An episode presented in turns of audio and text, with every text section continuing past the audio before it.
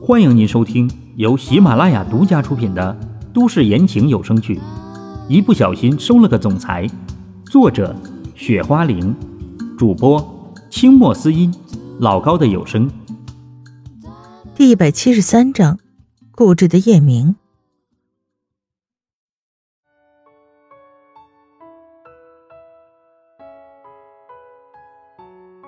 不管怎么说，张宇必须知道是什么事情。不行不行，到时候宇哥哥你又耍赖怎么办？这个时候，雨晴听到之后，立马变得不乐意起来。我耍赖？张宇越来越不知道小魔女心里到底想要什么东西了。宇哥哥，你必须要先答应我，你到底答应不答应嘛？这个时候，雨晴无奈的道：“你到底说不说？”你说的话，我可能还会答应。张宇也无奈的说：“真是不知道该怎么去对付这个小魔女。”玉哥哥，你亲我一口，我就把你想知道的事情全都告诉你。雨晴认真的想了一下，说：“什么？”张宇以为自己听错了，这都什么事儿啊？亲她怎么可能呢？怎么了，宇哥哥？难道你不想知道吗？雨晴直接说：“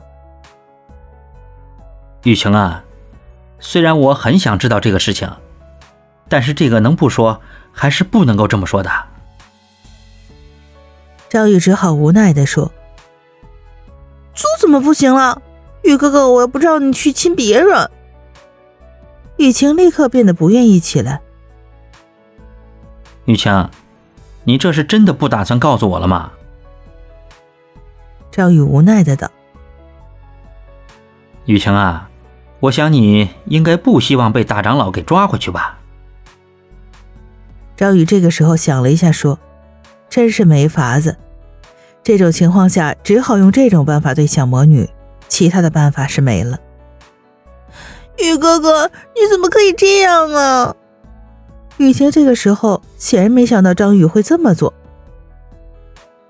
怎么样，现在还要不要我亲你了呢？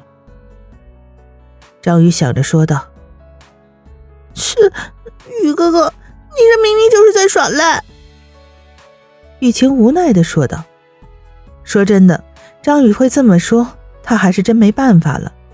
小魔女是什么事儿都不怕，就怕张宇说这个。”你宇哥哥，我什么时候又耍赖了？我可没有答应你啊！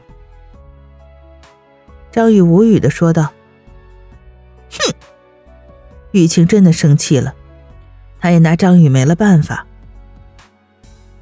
你这丫头，现在都是什么时候了？你还不赶紧跟我说清楚，这个到底是怎么回事？张宇无语的说道：“哼，那宇哥哥，你想知道什么？”雨晴这个时候想了一下，还是选择了妥协。你不是说秦家的人去叶家了吗？这个又是怎么回事？张宇想了想，问道：“这个是他们叶家说要讨论族长失踪的事情，所以所有家族的人都派人过去了。”雨晴想了一下，说道：“这些事情张宇迟早会知道的，只是他现在太着急了。”这个叶家，这个事情恐怕我们要过去一趟了。张宇想了一下，说道：“啊，宇哥哥，我们去那儿做什么？”雨晴有些想不通。我们过去看看到底是什么情况。这个叶家肯定不简单。张宇想了一下，道：“叶家跟我们好像没关系吧？”雨晴更加不解，你不懂，叶家这次的目的不一样，我们必须要过去。很有可能这个时候各大家族已经出事了。张宇道：“谁都知道叶家跟秦家一直都是死对头，这个时候能够把秦家的人叫过去，想都不用想。这种时候把秦家叫过去，肯定是不怀好意的。”玉哥哥，要是长老他们知道的话，肯定不会让我们过去的。”玉清紧张的说：“唉，玉清啊，这个事情我们不能不去。”张宇叹了口气道：“为什么呀？我们去了也不能做什么呀？”玉清更加的不解了。玉清，我问你一句话。张宇认真的说：“玉哥哥，你要问什么？”玉清好奇的问道：“如果叶家一家独大，你觉得对于我们来说会有什么后果？”这个时候，张宇认真的说：“怎么没有？你觉得？”各大家族的族长都不在了，他们叶家的人还会有什么顾忌的地方吗？张宇反问道：“这，玉哥哥，我们现在该怎么做？”玉清听张宇这么一说，他还真不知道该怎么做。他的想法总是很简单的。不管长老怎么说，我们这次必须要去叶家看看到底是什么情况。张宇想了一下，道：“玉哥哥，那我陪你去。”雨晴道：“这不行，不行。”张宇听雨晴这么一说，想都没想，直接拒绝了。“为什么呀？”雨晴马上不愿意了。 “你去那里干嘛？”张宇反问道。 “我，我怎么就没用了？”我对那里的情况比你们了解多了，雨晴立马就不愿意。这好像也是这么一回事儿。张宇尴尬的说道：“宇哥哥，我不管，你还是带我去吧，要不然到了那儿，你们连东南西北都找不到，那多不好啊！”雨晴继续说：“你要去也可以，但是你要答应我。”你要一直跟在我的身边。